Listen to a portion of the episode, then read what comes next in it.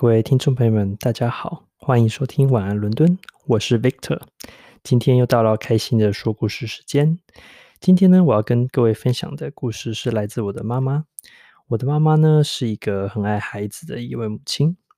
那么我的姐姐呢，之前呃在前几年呢，生下了一个嗯很可爱的男男男生，那就是我的侄子。那么妈妈呢，就带着孙子到处跑。那这孙子呢，非常的好动。那应付这种孩子最好的方法，尤其在这么炎热哦，在台北的这种高温的夏天呢，最好的方法呢，就是带他去一些呃宽阔的户外环境，让他跑啊，自由的奔跑。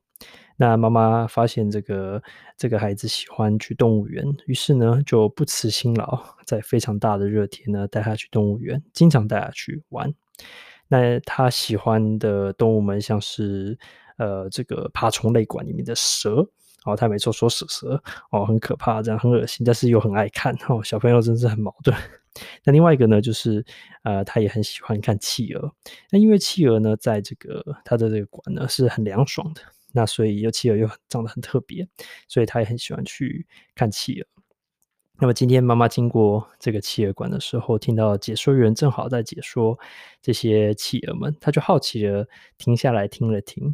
那非常特别的是，这个解说员就说：“诶，他就对着一群这个孩子们说，各位小朋友们，你看看，诶，为什么这些企鹅哦，这些国王企鹅都不下水游泳呢？然后呢？”慢慢一看，哎，真的耶！这些企鹅呢，都好像站在岸边，好像在等待什么事、什么、什么、什么东西似的，一样都没有下水。他说：“其实，那解说员他就说，其实这些企鹅不下水呢，是有三个原因。”然后呢，妈妈就非常好奇的听下去。他说：“第一个呢，是企鹅下水一般是为了要觅食，所以要吃饱嘛。”那如果说现在呢，呃，我们动物园 这个人们的就已经把他们喂得相对蛮饱的，那为什么他要下水这么辛苦呢？那这个，诶，这个听起来蛮合理嘛。第一个理由，第二个理由呢，是一般企鹅呢，如果在户外的话，是在水下呢是有天敌的，所以有可能会有人吃这个企鹅。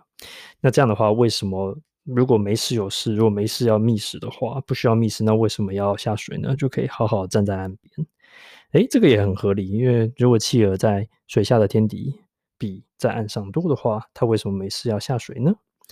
那第三个呢，最令我震惊的是，他说这边很多企鹅是不会游泳的。什么 企鹅不会游泳？是怎么一回事呢？是因为呢，这边很多企鹅可能都是第二代、第三代，我不知道第几代，然后，是从呃这个呃这个动物园，然后特别是离动物园，呃这个土生土长长大的，它完全没有。呃，在在户外的这些游泳的经验，说不定他的父母亲也不会游泳，所以他诞生出来了就开始在岸上。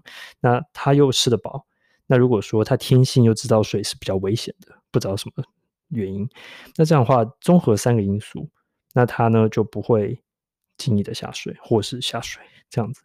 所以我会觉得非常的好玩，就是原来哦，这动物园的企鹅呢有可能不会游泳，这是真的是非常特别。那我就想到温室里的花朵，那是不是就像水族馆里的企鹅一样呢？都是 相对比较娇弱的。不晓得这些企鹅，呃，如果有一天回到野外的话，不知道能不能生存。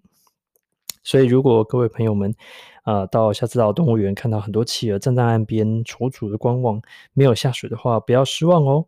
那么，这个如果你喜欢我们的故事，那也也这个，请记得订阅我们。我们现在在 Anchor 还有 Spotify 上都可以订阅。那希望以后也可以推到更多的平台。